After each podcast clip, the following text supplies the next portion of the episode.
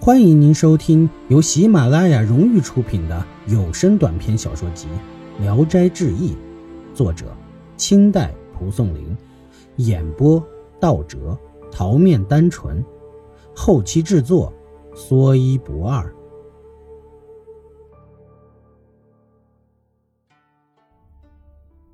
朱儿，江苏常州有一富翁，名叫李化，田产很多。但五十多岁还没有儿子，只有个女儿，名叫小慧，长得如花似玉啊。老两口十分疼爱她。不料小慧才十四岁就得疾病死了，家中更显得空空荡荡、冷冷清清。李化便纳婢为妾，一年多后生了一子，李化待如掌上明珠，给他起名叫珠儿。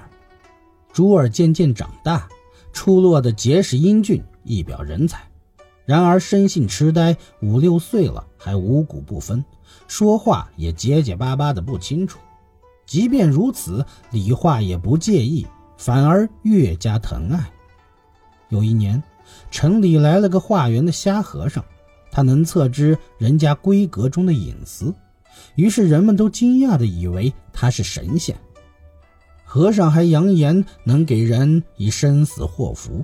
他化缘时点名向人要成千上百的钱，没有一个敢违抗的。一天，和尚向李化索要一百串钱，李化很为难，给了他十串。和尚嫌少不要，李化渐渐加到三十串。和尚声色俱厉地说：“必须给我一百串钱，少一文也不行。”李化也很生气，收起钱来就走了。和尚愤恨地说：“不要后悔，不要后悔。”不一会儿，珠儿突然心口剧疼，在床上滚来滚去，手脚抓灯，面如灰土。李化害怕了，忙带上八十串钱去求拜和尚，恳请救珠儿一命。和尚冷冷地笑着说：“哼，你拿出这么多钱。”太不容易了，我一个瞎和尚能有什么法子呢？李化无奈回到家一看，珠儿已经死了。李化很是悲痛啊，写了状子告到县官那里。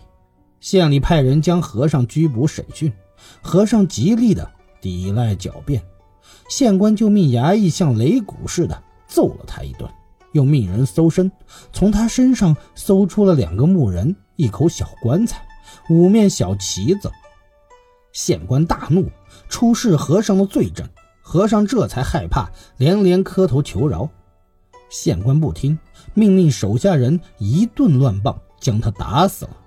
李化叩首拜谢了县官，回了家。李化到家时已黄昏，正与妻子坐在床上说话，忽然一个小孩急急忙忙地走进屋里，对他说：“阿翁。”你为什么走得那么快？我拼命的追也追不上。啊细看他的长相，大约有七八岁。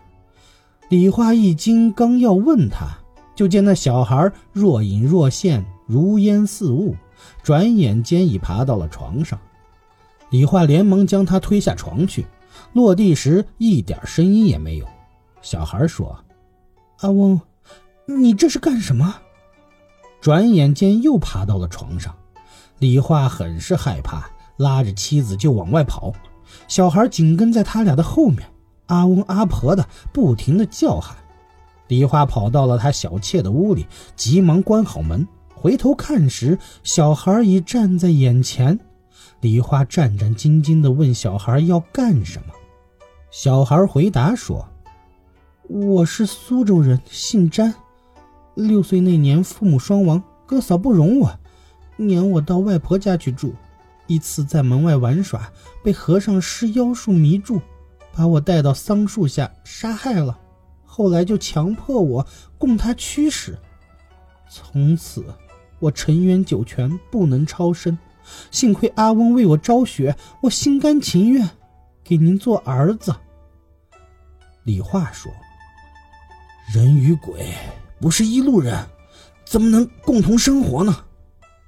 小孩说：“只要给我一间小屋，放上床及被褥，每天浇上一碗冷粥，其他就没事了。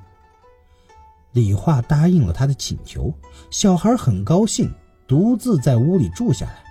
早晨起床后，出入各屋，如同李化的亲生儿子一样。一天，小孩听到李化的小妾哭孩子的声音，就问：“珠儿死了几天了？”回答说：“七天。”小孩说：“天气寒冷，尸体应该不会腐烂，派人去扒开坟看看。”如果没损坏，我就可以借尸还魂，再活过来。李化听后很是高兴，拉着小孩到了朱二的坟地，掘开坟，开棺一看，尸体完好无损。李化正在悲伤时，回头一看，那小孩不见了。李化心中很是奇怪，就让人抬回朱儿的尸体。到家后，刚把朱儿的尸体放到床上，就见朱儿的眼珠。能转动了，不一会儿便叫着要水喝，喝完水后又出了一身汗，出完汗后竟然站了起来，全家人都为珠儿的复活高兴，又加上他变得非常聪明，与以前大不一样。只是到了夜间，珠儿又直挺挺地躺在床上，毫无气息，翻转他的身子时也是闭着眼睛，和死人一样。众人大吃一惊，以为他又死了。天将明，珠儿才做梦似的清醒过来。大家问他是怎么回事，他回答说：“以前我跟着妖和尚时，有我们两个人，那一个叫鸽子。昨天追阿富没追上，是因为我在后面与鸽子告别呢。他现在在阴间给江员外做义子，也很自在快活。昨夜来邀我玩耍。”刚用白鼻子黄马把我送回来。李母问道：“在阴间见到珠儿了吧？”回答说：“珠儿已经转生了，他与阿翁没有父子缘分，不过是替金陵的严子方来讨回百石吊钱的债罢了。当初，李化曾到金陵跑买卖，欠下了严子方一笔债未还，严子方就死了。”这事儿无人知道，李化听后心中很是震惊。李母就问道：“孩子，见到你慧姐没有啊？”回答说：“不知道，再去时一定打听打听。”本集演播到此结束，谢谢您的收听，喜欢请点赞、评论、订阅一下，谢谢支持。